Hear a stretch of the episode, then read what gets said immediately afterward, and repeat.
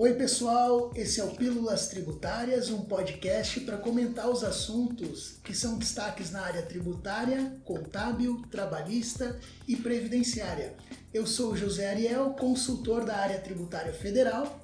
E eu sou Priscila Santos, também consultora da área federal. Bom, o mês de fevereiro chegou e com ele foi dada a largada para as obrigações acessórias anuais. Então, com essas obrigações acessórias, a gente tem aí a DIRF, DMOB, DEMED, né, que até julho a gente segue nessa, nesse ritmo. Hoje a gente vai conversar, eu e José, sobre a DMOB e a DEMED. Então a gente vai é, falar aí dos principais pontos de regra de obrigatoriedade, prazo, multa. Então, José, esclarece pra gente o que é a DMOB. Beleza, Priscila. Então, a DMOB é uma declaração de informações das atividades imobiliárias, né? Que é, de obriga é uma obrigação acessória que é entregue para a Receita Federal. Essa entrega ela tem periodicidade anual, né? E é obrigatória para as pessoas jurídicas e equiparadas que comercializarem imóveis, né? Então, que elas construíram, lotearam ou, ou fizeram incorporação para esse fim, né? E também para aquelas pessoas jurídicas que fizerem intermediação é, na aquisição, alienação ou aluguel de imóveis, e também aquelas pessoas jurídicas ou equiparadas que realizaram a sublocação de imóveis. A DMOB também é obrigatória para aquelas pessoas jurídicas ou equiparadas que foram constituídas para construção, administração, locação ou alienação do patrimônio próprio de seus sócios ou patrimônio de seus condôminos, né? Entendi, José. Então, resumindo, a DMOB ela vai informar os valores recebidos de aluguéis, de comissões de intermediações, de vendas, de, de venda das unidades imobiliárias e tudo mais, certo? Isso. Só que assim, é importante lembrar que só vai ter de mob, tá? Só vai haver apresentação da DMOB se essa pessoa jurídica que tem essas atividades que o José citou pra gente, se elas tiveram essas operações durante o ano calendário. Então, se eu sou uma pessoa jurídica que eu fui constituída para intermediação ou para construção, locação e tal, mas eu não fiz nenhuma dessas operações durante o ano, eu não entrego de mob, tá? Não tem de mob zerada. Só entrego se tiver operação essa tua colocação ela é muito importante, porque essa pergunta ela é muito é, recorrente na consultoria, né? Então, assim, complementando o que a Priscila acabou de dizer, é, eu vou trazer um exemplo aqui bem importante. Considerando que houve a venda de um imóvel é, no ano de 2019 ou até mesmo no ano de 2018, mas é, que no ano de 2020 a pessoa jurídica recebeu pagamentos dessas vendas ocorridas nos anos anteriores, né? Então, assim, é, as pessoas elas perguntam muito se você vai informar esses valores recebidos na DMOB de 2020. Na verdade, não tem necessidade de informar esses valores das vendas realizadas em períodos anteriores, né? Então, na DMOB de 2020, você vai informar somente as vendas realizadas em 2020, bem como os valores recebidos nesse ano. Bem lembrado, José. E quanto daí na, parte operacional mesmo, né, do envio, a Receita ela disponibiliza um programa gerador, né, que atualmente a versão utilizada é a 2.7, onde tu vai gerar o arquivo e transmitir ali para a Receita Federal com o uso do certificado digital. Só que o certificado é dispensado caso a empresa seja optante pelo simples, tá? Então, se eu sou simples, eu não preciso usar o certificado, estou dispensada. Me diz uma coisa, José, e o prazo? Qual é o prazo que a gente tem para enviar essa DMOB? Então, Priscila, uh, o prazo da DMOB, né? É, de acordo com a legislação, né, a DMOB ela tem até o último dia útil do mês de fevereiro para fazer a entrega, né? Então, agora, no, no ano de 2021, nós vamos fazer a entrega né, referente ao ano de 2020 e o prazo é até dia 26 de fevereiro de 2021. Então, o contribuinte né, ele vai fazer a entrega dessa obrigação acessória por meio do programa Receita Net, que está disponível lá no site da Receita Federal. Tem também, Priscila, nos casos de extinção, fusão e cisão total da, da pessoa jurídica, né, a declaração de situação especial ela vai ser apresentada até o último dia útil do mês subsequente a ocorrência do evento. Também tem uma, uma pergunta bem recorrente na, na consultoria, né? E caso a pessoa jurídica ou equiparada que não observar esses prazos, o que acontece? Tem multa? O que acontece se eu não entregar no prazo indicado? Então, aí está sujeito a multa. Se eu entregar uma de mob fora do prazo previsto, tem uma multa, né? Se eu for ali simples ou lucro presumido de 500 reais por mês ou fração de mês de atraso. Então, a multa ela é cumulativa, ela é por mês. E se eu for é, lucro real, por exemplo, minha multa é de 1.500 reais por mês ou fração de mês. Então, não é um bom plano, né? Não observar esse prazo, né? Pesa no bolso. Só que, claro, essas multas elas têm redução à metade, né, se o contribuinte enviar essa DMOB antes de qualquer procedimento de ofício da Receita Federal. Além das multas, né, que você citou, tem a previsão, a previsão de uma multa é, no caso de apresentação da DMOB com incorreções ou omissões. Também nessa parte gostaria de trazer algo que a gente tem na consultoria, né? As pessoas, ah, mas se eu deixar de informar é, aquele imóvel que eu vendi porque eu não tenho os dados, pode acontecer alguma coisa? Sim, pode acontecer. Tem a multa por omissão.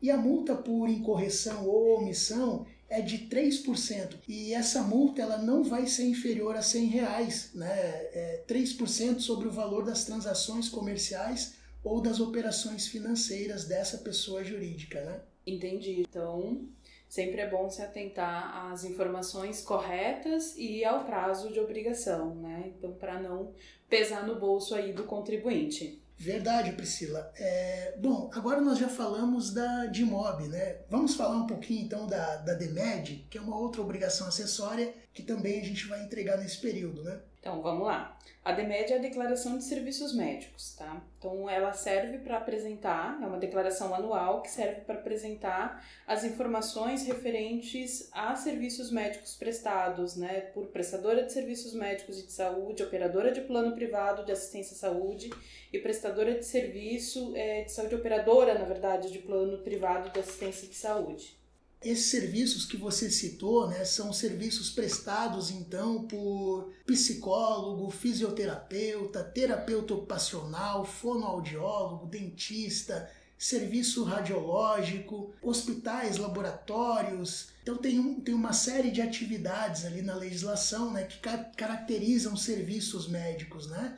É, tem também ali serviço de próteses ortopédicas, estabelecimento geriátrico classificado como hospital pelo Ministério da Saúde e também as entidades de ensino destinadas à instrução de deficiente físico ou mental. E também, Priscila, as operadoras de plano privado de assistência à saúde, né? Tem uma caracterização na legislação que é a pessoa jurídica de direito privado que ela é constituída né, sob a modalidade de sociedade civil ou comercial, cooperativa ou entidade de autogestão, autorizada pela Agência Nacional de Saúde Suplementar a comercializar planos privados de assistência à saúde. E assim, na DEMED, tá, tem que ser informados então os valores recebidos de pessoa física pessoa física, pagamentos realizados por pessoas físicas em decorrências dessas prestações de serviço, de consulta médica, exames, serviços radiológicos, enfim, tá? E também é, pagamentos realizados por pessoas físicas por plano privado de assistência à saúde. Então, bem importante frisar que valores pagos por pessoa jurídica não são informados na DMED. Então, se a prestadora de serviço só tomou serviço, só prestou serviço para pessoa jurídica, ou seja, a fonte pagadora desse serviço foi pessoa jurídica, não vai na DMED. Então, José, me diz uma coisa: só prestou a pessoa jurídica só prestou serviço para PJ. Eu preciso apresentar a DMED, a DMED zerada? Eu tenho que observar alguma coisa nesse sentido? Não, Priscila, nesse caso não vai ser necessário a entrega da DMED. Né? Essa pergunta também, né, ela, ela é bem recorrente na, na consultoria, né, a gente está trazendo algumas questões que a gente é, responde no dia a dia, né, então assim, sempre, sempre vem aquela pergunta, olha, a pessoa jurídica é uma clínica médica que prestou serviço para PJ, precisa informar esses recebimentos, né, esses serviços prestados lá na DEMED? Não, não vai ter a necessidade, porque você só vai informar é, aqueles valores recebidos de pessoas físicas. Indo para a parte mais operacional, né, tirando a parte aqui do conceito de quem tem que entregar e o que que tem que entregar na DEMED, a Receita Federal ela disponibiliza para o envio da DEMED o programa lá, o PGE, que já está disponível para download lá no site da Receita. Tá? Lembrando que para transmitir a, a DEMED vai precisar do uso do certificado digital e da mesma forma da DMOB, se é optante pelo Simples, está dispensado do uso do certificado digital. E o prazo, José? Até quando tenho que enviar essa DEMED? A DEMED ela vai ser entregue até o último dia útil do mês de fevereiro. A DEMED relativa ao ano de 2020 será entregue né, até o dia 26 de 2 de 2021. A entrega ela vai ser é, realizada né, por intermédio do programa Receita Net, que está disponível lá no site da Receita Federal. Tem também um prazo no caso de extinção né, decorrente de liquidação, incorporação, fusão, cisão total ocorrida no ano calendário, a pessoa jurídica extinta ela vai apresentar a DEMED relativa ao ano calendário até o último dia útil do mês subsequente à ocorrência da situação especial. No caso dessa situação especial ter ocorrido no período de janeiro e fevereiro, essa pessoa jurídica extinta ela vai apresentar DEMED relativo ao ano calendário né, até o último dia útil do mês de março do mesmo ano. Isso aí, José, tem prazo diferenciado, então, no caso de situação especial, né? Se a situação especial ocorre de março a dezembro, é no último dia útil do mês seguinte, se ocorre entre janeiro e fevereiro, é no mês de março.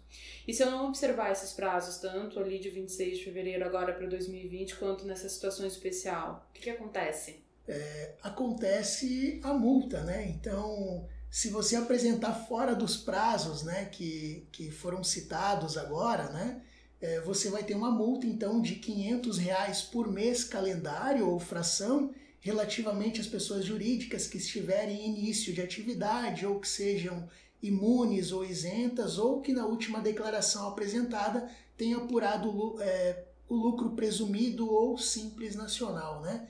E também uma multa de R$ 1.500 por mês calendário ou fração relativa às demais pessoas jurídicas. Então a multa ela é parecida com a da praticamente igual a da de MOB, né? Sim. E da mesma forma, se eu fizer essa apresentação fora do prazo, mas eu tenho, mas eu apresentei ela antes de qualquer procedimento de ofício da Receita, então antes da Receita ir lá bater na minha porta e dizer, ó, oh, tu tá me devendo a de MOB ou a de MED, tem a redução de 50%. Para não correr o risco, né, de ter que pagar a multa, de olho nos prazos e na forma de preenchimento, né, para não colocar, não omitir nenhuma informação, não colocar nenhuma informa informação incorreta, porque também tem penalidades, né, da exemplo da Admob para DEMED. E então chegamos ao final de mais uma Pílulas Tributárias sobre as regras ali gerais da DMOB e da DEMED. A gente espera que tenha aí dado né, uma sanada nas dúvidas e até a próxima. Até a próxima, pessoal. Tchau, tchau. Bye.